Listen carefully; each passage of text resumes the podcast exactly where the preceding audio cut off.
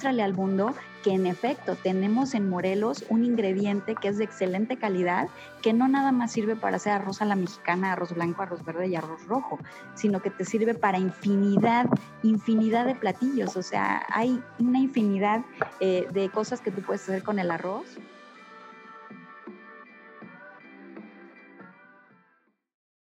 Hola a todos, pues el día de hoy tenemos a una invitada amiga de nuestro amigo Fernando Galván, que entrevistamos la semana pasada. Este, y bueno, me gustaría que ella se presentara el día de hoy, que ella nos platicara un poquito. Su nombre es Linda Valderas. Entonces, ella trae un proyecto muy interesante que también nos va a estar platicando más adelante. Pero bueno, sin más preámbulo, le voy a dar el tiempo para que nos comente quién es Linda.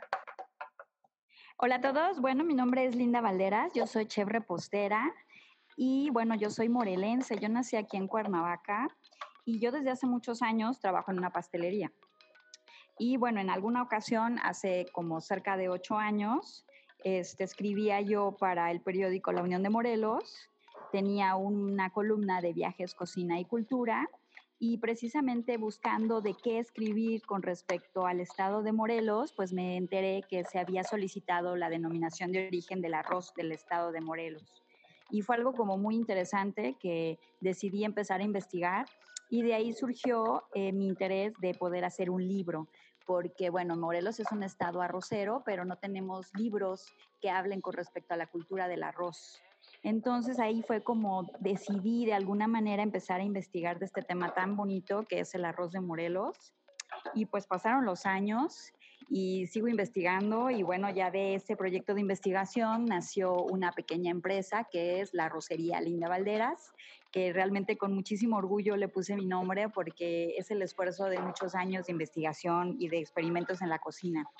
Y a través de esta pequeña empresa lo que hacemos nosotros es que nosotros elaboramos pasteles de arroz utilizando la harina de arroz integral como eh, ingrediente principal y esta es nuestra mejor manera de apoyar al campo morelense, creando un producto que enorgullezca a este cultivo que tiene un reconocimiento internacional y sobre todo que es muy nutritivo.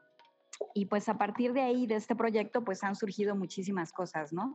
Pero básicamente lo más, ahora sí que lo que me da como muchísimo más orgullo es el poder crear una pequeña empresa, poder generar empleos, poder generar esta huella que uno como cocinero pues quieres de alguna manera pues crear tu propia línea, tu propia marca. Y pues al día de hoy en eso es en lo que estoy trabajando, en mis pasteles de arroz.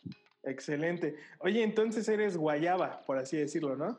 Y fíjate que yo no sé por qué dicen guayaba, deberíamos de ser arroceros, no guayabas. sí, ¿verdad? La verdad, ya árboles de guayaba ya no hay, y arroz todavía tenemos.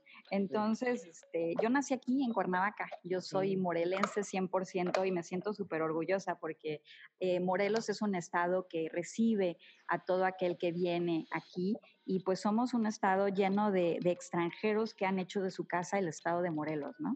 Sí, claro. Oye, y hablando un poquito de esto, de lo que comentas del arroz, ¿tú actualmente trabajas con productores, trabajas directamente con, no sé, personas que estén trabajando este cultivo? O, eh, no sé, me digo, tengo como la curiosidad, ¿no? ¿Cuál es como el trabajo que haces tú directamente con el arroz? Bueno, el trabajo que hago yo eh, como chef investigadora, porque me volví investigadora precisamente a raíz de la, del arroz, eh, pues a lo largo de estos ocho años ya que cumplo la investigación, eh, pues haces trabajo de campo, mucho trabajo de campo. Este, me volví fotógrafa también. Entonces, este, recorres los campos para rescatar todos estos testimonios orales de todos los arroceros, de las personas que trabajan en el arroz, del cultivo del arroz, y vas rescatando toda esta historia, vas conociendo también todo esto que es la cocina del arroz, haces entrevistas con las señoras, qué es lo que cocinan, y así es como vas rescatando parte de esto. Y bueno, en 2017, eh, como parte de toda esta labor que se hace directamente con los productores, el, colectivo del arroz nace el amor, del cual formo parte, y que fue una iniciativa que de pronto de, de iniciar yo solita un proyecto se volvió un colectivo y ahorita pues somos un grupo ya muy grande de personas que participamos en este proyecto del arroz. Eh, nos fue posible solicitar una beca y en 2018 este, pudimos este, ya publicar eh, nuestro primer libro, que es el libro Carlitos y las espigas de arroz. Y en este libro se rescatan todos estos testimonios de todas estas personas que nos dieron sus recetas y toda la labor que se hace en campo, ¿no? Entonces, ¿cuál es nuestro trabajo con los productores? Pues para empezar, eh, rescatar todo ese conocimiento que se pierde, porque te digo, no hay un libro que rescate, ¿no? Eh, ahorita ya hay, cuando yo empecé no había nada, este, ahorita ya hay publicaciones, eh, todavía no hay un libro formal publicado por gobierno del estado de Morelos que rescate toda esta historia. Entonces, de alguna manera nosotros como promotores culturales, como chef, como, eh, como todo, te digo, ya soy fotógrafa, soy investigadora, ya la hago de todo, entonces, parte de mi labor es esta, rescatar la historia, rescatar todo este conocimiento que las personas eh, no tenemos con respecto al cultivo del arroz para que valoremos todo este alimento que viene del campo. Desde el punto de vista de la empresa, ¿cuál es mi labor con los productores? Pues comprarles su arroz, ¿no? Creo que eso es lo más importante, este, comprarles su producto al precio que ellos lo, ponen. ¿Para qué? Pues para poder nosotros eh, contribuir y regresar todo este intercambio. Muchas veces lo que sucede que cuando uno hay investigadores, pues los investigadores van, rescatan la información y ahí se queda muchas veces no se llega a concretar la publicación de, de, ningún tipo o no se genera nada más y de pronto uno como recibe también tienes que dar. Y en este caso para mí me da muchísimo orgullo poder estar de los dos lados, poder este, trabajar como investigadora y también como empresaria, ¿no? Ok, sí, oye, está súper interesante esto que nos comentas, este, pero me gustaría dar un pasito atrás, nada más para preguntarte, este, ¿Por qué el arroz? O sea, ¿por qué dentro de tu carrera como repostera, este, como chef repostera, eh, te inclinaste por investigar el arroz y no otro, posiblemente otra semilla, posiblemente otro cultivo? Eh, bueno, porque soy, como te lo digo, soy morelense. Y el arroz es el, el, ingrediente que el de más, más alto reconocimiento en el estado. Y de pronto eres morelense y te das cuenta que el ingrediente más alto que acaba de recibir una denominación de origen, no hay más, no tiene un libro, no tiene nada. Dices, pues yo lo hago y pues yo me apunté y aquí estoy. Ahora sí que sí, pues sí, te lo juro, o sea, yo cuando fui, no se me olvida esto, este, al día de hoy yo sigo colaborando con la Unión de Morelos, sigo teniendo el espacio, cual agradezco siempre, es este, mi columna de viajes, cocina y cultura. Cuando yo fui aquella vez a Palacio de Cortés y en una conferencia eh, una serie de conferencias gratuitas que se impartían antes en Palacio de Cortés, eh, nos platicaron cómo había sido el proceso de solicitar la denominación de origen. Yo dije, órale, qué interesante. ¿Y dónde hay un libro de pasteles de arroz? ¿Dónde hay un libro de la cocina del arroz en Morelos? Yo quiero saber. Yo como chef quiero saber. No, pues no hay. Ah, no hay, pues entonces yo lo hago. Y así fue, así, tal cual te lo estoy diciendo. Eh, el proceso de pronto no es tan fácil. Yo dije, pues si yo soy repostera y yo hago pasteles, pues ahorita me echo un libro de pasteles de arroz. Y ahí es donde pues te das cuenta que no es tan fácil hacer un libro y que el arroz no es tan fácil. ¿Por qué? Bueno, el arroz no tiene gluten. Al no, ser, al no tener gluten, tú te das cuenta que no hay pasteles de arroz. Tú vas y todos los pasteles que venden son de harina de trigo. Entonces, así es como inicia este proceso de experimentación en la cocina, cuando dices, ¿cómo que no me sale un pastel si yo hago pasteles y llevo años haciendo pasteles? Bueno, pues ahí empezó otro proyecto que fue el que dio, fincó las bases para la empresa, que son los pasteles de arroz. Hay que estudiar tu ingrediente. No nada más es, este, de pronto voy y le compro al productor y voy y revendo el arroz. No, a ver, úsalo y aprovecha todos los beneficios que ese ingrediente tiene y de pronto muéstrale al mundo que en efecto tenemos en Morelos un ingrediente que es de excelente calidad, que no nada más sirve para hacer arroz a la mexicana, arroz blanco, arroz verde y arroz rojo, sino que te sirve para infinidad, infinidad de platillos. O sea, hay una infinidad eh, de cosas que tú puedes hacer con el arroz pero las personas estamos como que esperando que en un plato veamos los granitos de arroz. Si no vemos los granitos de arroz, pues ya no está el arroz. Y no, hay, subproductos del arroz como lo que es la harina, como lo que es el granillo, como lo que es el salvadillo, y cada uno de ellos tiene una función distinta. Para nosotros es como muy novedoso porque el arroz es un préstamo cultural con México. En el caso de Asia, en el caso de Oriente, pues es un producto que para ellos es como el maíz para nosotros. Entonces, para nosotros es como muy novedoso, ¿no? Que de pronto eh, enterarnos que del arroz eh, se viene la industria cosmética que del arroz, el, arroz se utiliza también en la construcción, se utiliza para elaboración de aglomerado, se utiliza en tantas industrias como no tienes idea. Y pues lo que nos ha faltado aquí en el caso de Morelos es conocer más este producto, conocer más este ingrediente y poderle sacar todo el provecho del mundo. Fíjate, hace muchos años, en, como parte de la investigación, yo me enteraba de que en Japón hacían un festival al final de la cosecha y con toda la paja de arroz, que era todo lo que quedaba en el campo, hacían esculturas y esas esculturas entraban en un concurso. Y yo eso fui y se los platiqué a los campesinos aquí en Morelos. Y me dijeron, pues sí, chef, pero nosotros no podemos estar haciendo eso porque en cuanto se acaba la cosecha del arroz, pues hay que voltear la tierra y se siembra caña. Entonces no podemos andar haciendo, perdiendo este tiempo que usted nos dice, ¿no? Yo dije, pues sí, tal vez sea perder tiempo, pero sería un atractivo turístico impresionante. ¿Tú sabes lo que sucedería? O sea, si se utiliza toda esa paja de arroz en lugar de quemarlo y de contaminar, o sea, ahí es donde te das cuenta de tantas cosas que se pueden hacer, pero hay un gran desconocimiento como morelenses de lo que tenemos. Sí, claro, y yo creo que muchas de las cosas, como tú dices, si tú no lo ves en un plato, este, no sé, quizá famosísimo, famosísimo, arroz, no sé, con jitomate o el arroz rojo, este, sí, e, es complicado, ¿no? Visualizarlo, como tú dices, en subproductos, es donde dices, ah, pero ¿qué más? No sé, ¿qué más se puede hacer? Por ejemplo, yo la primera vez que escuché eh, tus pasteles con harina de arroz, como que sí, como que dije, ¿cómo harina de arroz? ¿Cómo, cómo? ¿Cómo, cómo? ¿Verdad? Sí.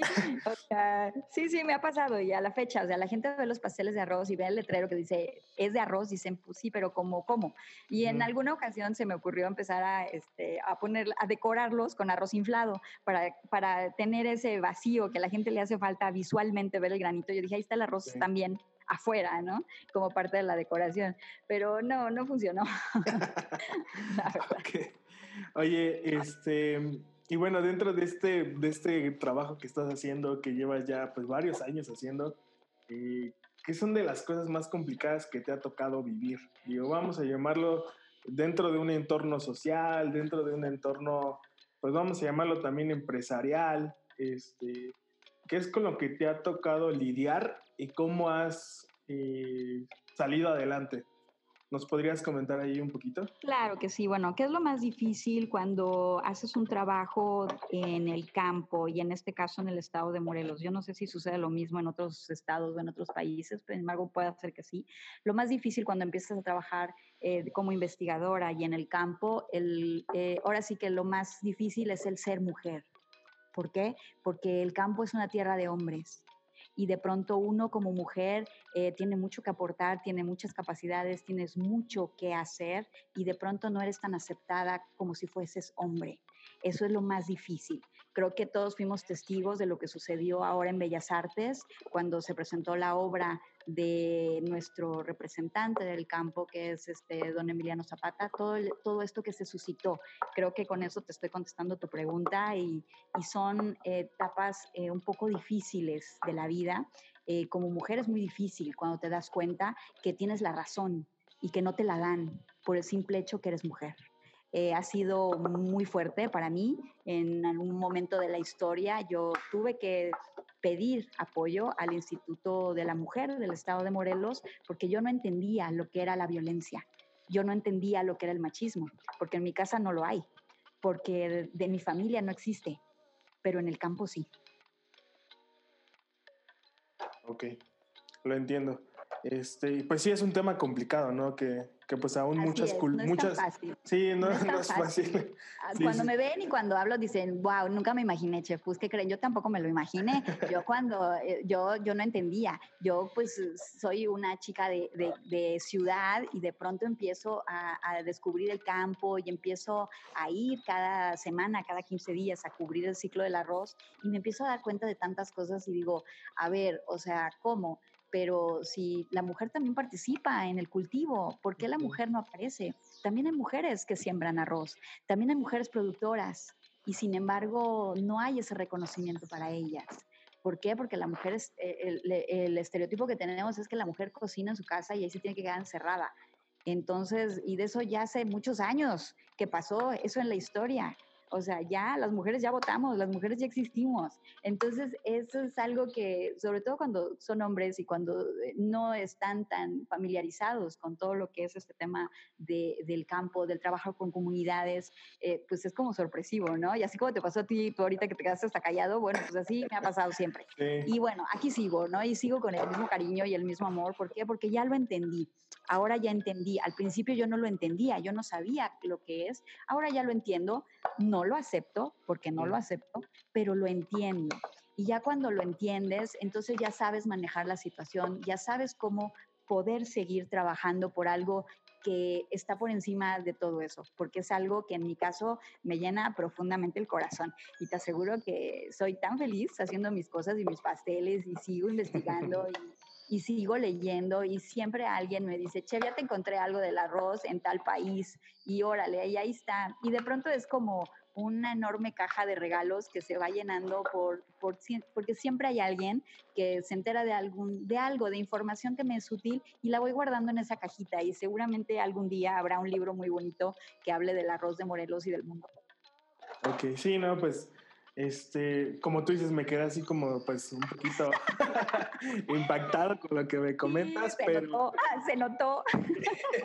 digo, a, veces uno piensa que esos temas están lejos, ¿no? O sea, como que pues igual y sí siguen, siguen pasando en comunidades. Son completamente vigentes y creo que seguirán siendo, ¿no? Es algo por lo que seguimos luchando, pero pues hay que seguir adelante, o sea, tampoco me, me, este, me encasillo en eso, ¿no? Es algo que cuando me enteré de lo que yo no me estaba dando cuenta, dije, wow, yo no sabía lo que era. Ahora ya sé lo que es, pero sigo adelante y me da mucho gusto y, es parte de este aprendizaje y de esta madurez que nosotros tenemos como seres humanos. Y si de alguna manera puedes abonar para que contribuir para que eh, en la educación y en, tus pláticas con la demás gente logres transmitir y sensibilizar con respecto a estos temas tan delicados, lo que es este, eh, esta diferencia entre los géneros, que ninguno es mejor que el otro, simplemente cada uno tenemos nuestras capacidades y ambos podemos lograr lo mismo. Entonces, este, esta equidad es muy bonita cuando tratas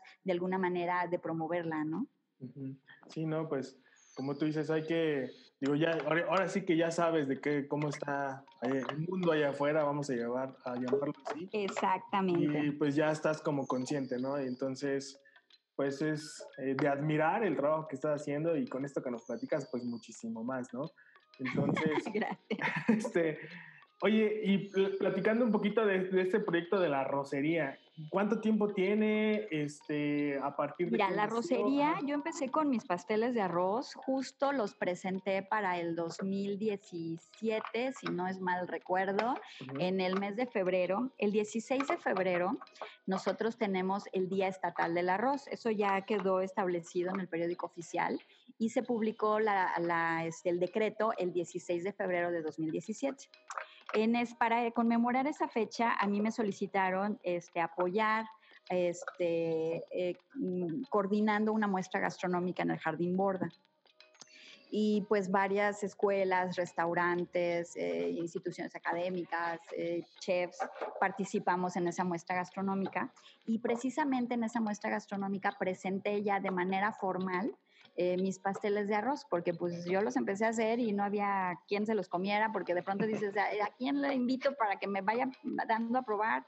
Y pues de pronto, sin querer queriendo, me invitaron a lo que es el Mercado Verde Morelos, y me dieron un espacio precisamente por mi proyecto de, promoción del arroz y me dijeron, pues chefs, si tú vendes arroz, pues ve a venderlo ahí. dije, perfecto, yo voy y lo vendo con mucho gusto. Me dice, pero vende algo más. Yo dije, bueno, pues ahora es cuando vendo mis pasteles a ver si les gustan. Y pues ahí fue donde empecé a llevar, este, primero empecé a llevar este, arroz chino, paella, algún platillo con arroz, ¿no? Y después empecé a llevar mis pasteles de arroz y me di cuenta que a la gente le gustaban y, y, que eran tan aceptados porque de pronto no sabemos que existe una enfermedad que es la enfermedad celíaca, que son las personas que no pueden comer gluten. Y de pronto, pues no hay muchas personas enfermas eh, así, pero sí las hay. Entonces, de pronto son personas que están buscando estas otras alternativas, ¿no? Y de pronto se dieron cuenta que yo hacía pasteles de arroz sin gluten y pues todos súper contentos y me dijeron, están súper ricos. Yo dije, pues perfecto, quiere decir que voy por el buen camino. Y de pronto se empezaron a, a buscarme gente que está ya con esta filosofía de vida, que es la filosofía vegana. Me dijeron, oye, yo también quiero que me hagas un pastel, pero que ahora no tenga ningún ingrediente de origen animal. Dije, perfecto, con mucho gusto. Y los empecé a hacer y fueron aceptados y así. Y ahora ya tengo una gama impresionante de pasteles y todo esto fue gracias a esta oportunidad que me dio Mercado Verde Morelos, porque ahí fue donde mi escaparate para que la gente viera y conociera estos pasteles, ¿no? Y ya de manera formal se presentan, te digo, en 2017 y pues a los pocos meses me doy ya de alta en Hacienda formalmente para pagar impuestos, porque sí pago impuestos. Eh, empecé a hacer mis pasteles en casa, estos pasteles de arroz los hacía yo en casa porque pues no había dónde. Y de pronto pues pasa el tiempo y ya registro mi marca como tal, la rocería Linda Valderas, y el INPI tiene a bien darme la marca ya para 2018 y de alguna manera ya nace la rocería pues ya con un nombre con un nombre, este, con todas las de la ley de manera formal. Y bueno, pues el proyecto de 2020 que está, ha estado un poquito atropellado es pues ya poder abrir nuestro local para que ya la gente pueda venir con nosotros, tomarse un cafecito, tomarse un té de arroz y comer un postrecito de los que nosotros elaboramos. Y pues esto sucederá seguramente en algún momento de este, te digo, de este atropellado 2020, pero para mí ah, la verdad es un año de profunda reflexión y así lo estoy tomando y te juro que sé que es un momento bien difícil para todos, pero yo lo estoy tomando así, como un momento que la vida me está dando para reflexionar y para replantear todo esto y seguramente en algún momento de 2020 que todo pase, pasará también que abriremos la rosería. Claro que sí. Pues mira, eh, digo, para, para, los que no saben, este, ayer estaba platicando con Linda, estaba haciendo algunas pruebas de, de audio este, aquí con la plataforma que utilizamos y le comentaba, oye, este, pues mañana, mañana vamos a tener esta charla en el podcast y, y no he probado tus postres, ¿no? O sea, dije, ya, ya, ya los ubico, ya sé dónde están. Ya te voy a entrevistar, pero no he probado tu producto. entonces, este, a los 5 o 10 minutos que colgué con ella, este, le digo a mi esposa, oye, ¿y si le compramos una rebanada de pastel a la bebé, o sea, a mi hija? Dije, pues para festejarle, ¿no? Su, claro, pues para festejar el día Era el pretexto. Entonces, este, pues sí, digo, tenía ahí unas rebanadas de, de un pastel de aguacate, choco aguacate, ¿cómo, cómo dijiste? Choco aguacate, con chocolate, es un pastel vegano que no tiene igual ningún producto de origen animal y tiene un porcentaje de harina de trigo y un porcentaje de harina de arroz. Y pues todos los sustitutos son completamente vegetales. Sí, y la verdad es que estaba muy rico. O sea, la verdad es que este, nos gustó mucho. A mi bebé también le gustó mucho. este, y pues es, es, muy padre, ¿no? Tener este tipo de proyectos aquí en Morelos, aquí en Cuernavaca, pues, específicamente. Y, ahí, y es muy, muy agradable ver personas que están eh, pues haciendo mucho, ¿no? Están haciendo más de lo que posiblemente otros están haciendo. Y pues la verdad es que yo estoy muy contento de conocer a Linda, aun cuando pues tiene... Ay, gracias. tiene, un, bueno, apenas ayer, ayer tuve la, dicha de, verla, de hablar por teléfono. Ya habíamos estado en contacto por WhatsApp ahí con, con Fernando Galván, que fue el que nos puso en contacto. Y pues la verdad es que todo el trabajo que está haciendo pues es como de, de respetarse y como empresaria, como, como, no sé, como un estandarte dentro de lo que se está haciendo en el estado de Morelos, pues es algo muy padre, ¿no? Entonces, bueno, pues eh, me gustaría estar cerrando ya este, este espacio, no que no queremos alargarnos tanto, aunque sí podríamos continuar, pero este, vamos a, vamos a tratar de tener otro podcast, igual con otro, quizá otro tema que igual nos hables un poquito más de tu investigación, este, no sé, los diferentes tipos de arroz que existen, no sé, igual un poquito más técnico el siguiente podcast, pero bueno. Algunos tips para que aprendan a cocinar con el ah, arroz, porque el arroz es como lo más difícil. Todo el mundo me dice, es que el arroz no me sale. Y digo, pues a mí me salió bien desde el principio. Entonces, pues como que no, no se, se, me hace difícil de pronto que a las personas no les salga, pero pues comprendo, ¿no? En la cocina es un misterio y hay que estar aprendiendo y hay que estar conociendo. Y pues claro, con muchísimo gusto. Nos encantará estar compartiendo más tips de cocina con las personas. Perfecto. Oye, y ya por último, este, dos cosas más. Me gustaría, igual si nos puedes recomendar eh, algún, no sé, algún libro, alguna, alguna película, alguna serie que tú hayas visto con respecto a lo que haces, a lo que te dedicas, que nos pudieras compartir de, de, libro, ay, pues ahora sí que me voy a, me voy a poner mi gol yo solita, te voy a recomendar mi libro porque pues definitivamente el poder lograr la publicación de un libro, híjole, pues es todo un reto impresionante. ¿Qué, qué, más puedo yo hacer más que recomendarte que, que, las personas que tienen a bien escucharnos, que, que lean este libro? Es un libro infantil, eh, que le narra a los niños el proceso del cultivo del arroz. Ahorita que acabamos precisamente de pasar lo que es el Día del Niño, y trae un recetario este recetario este, en la historia, es una historia creada por mí, con diseños, este, con dibujos infantiles que yo también me inventé. O sea, ahí soy media todóloga, ¿eh? te aviso. Yo hace muchos años estudié este, arte, estudié pintura, entonces también le hago a la artisteada y le hago a la dibujada. Entonces yo hice todos los diseños del libro y pues de alguna manera el libro narra estos, estos recorridos que hacía yo en Jojutla eh, y cómo iba yo descubriendo todo este proceso del arroz. Y el libro se llama Carlitos y las espigas de arroz. Entonces, ahora sí que ese es el libro que te recomendaría yo con muchísimo gusto, porque sobre todo es un libro que a pesar de que es un libro infantil, es muy fácil de digerir para los adultos. De pronto los términos en campo pueden resultar un poquito, este, pues no complicados, pero no tan interesantes. Y ya cuando se los platicas de una manera muy amena en una historia infantil, pues hasta para los adultos es muy agradable. Este libro, este, además de ser un cuento y de ser un recetario, es un libro para iluminar. Está hecho para que los niños eh, de alguna manera también puedan iluminar su libro y que cumpla muchísimas funciones, no nada más de la lectura, sino que los niños se acerquen más a lo que es el trabajo, este, esta, este trabajo con lápices, con crayolas, esta parte que, se les que están perdiendo con las computadoras, porque ya hay iPads. Ya puedes tú dibujar eh, con el iPad, pero entonces ya no vas a saber usar un lápiz y una crayola o unos pinceles. Entonces es parte de que no se pierda esto a través del libro, que puedas cocinar y que cocines en familia para que tus papás cocinen contigo y te vayan explicando todas estas recetas. Y de alguna manera el libro también engloba parte de la historia del arroz, entonces es un libro también con algo de historia. Excelente. una película, fíjate que hay una película que se llama Arroz Amargo, Riso Amaro es una película italiana donde precisamente es un, un eh, nos habla de este papel de la mujer en Italia en la época en la que las cosechas del arroz eran muy abundantes y que el papel que la mujer jugaba eh, con respecto a lo que era el trasplante del arroz. Es una película muy fuerte, es película blanco y negro, pero esa es la película que yo les recomendaría mucho para conocer más del cultivo del arroz, que no es en México, repito, es en Italia, pero entiendes muchísimo más de lo que es la cultura del arroz en el mundo.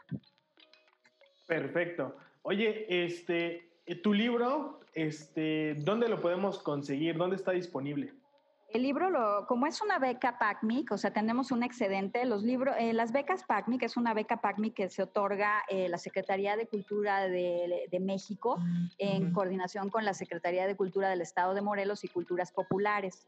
Entonces, cuando nosotros nos entregan la beca, nos, nos dan prácticamente un cheque para nosotros publicar el libro y eh, como colectivo nos comprometemos a hacer una serie de jornadas académicas, gastronómicas y culturales para entregar de manera gratuita todos estos libros. Una vez que se completa todo este eh, protocolo, eh, cuando te queda un excedente, pues entonces es para venta, para que tú como colectivo puedas seguir teniendo recursos para poder seguir trabajando. Entonces, pues no, como es una edición especial, pues no hay manera de que vayas a la librería y, oiga, me venden mis libros, porque pues no, así no.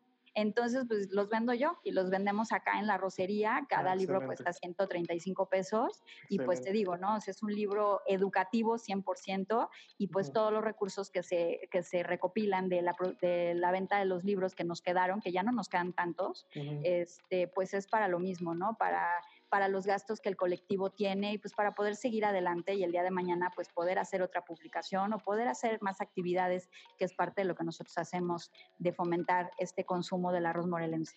Sí, claro. Oye, y para, y para los que no tienen, bueno, más bien para los que no están en Cuernavaca o en Morelos, sin ningún problema se los podrías enviar, ¿no? Hacia cualquier parte de la República. Todo mundo, o sea, todo mundo. De hecho, hay una edición que es digital. Ah, este, esta, pues la mandamos hasta por WhatsApp, o sea, porque es parte, ¿no? De nuestro compromiso. O sea, el libro objeto como tal, pues sí tiene un costo, pero si quieren la publicación digital, la podemos enviar vía WhatsApp a todo el mundo, no hay ningún problema. De hecho, en esa publicación eh, participaron mucho más chefs. Es una publicación que tiene casi 70 recetas.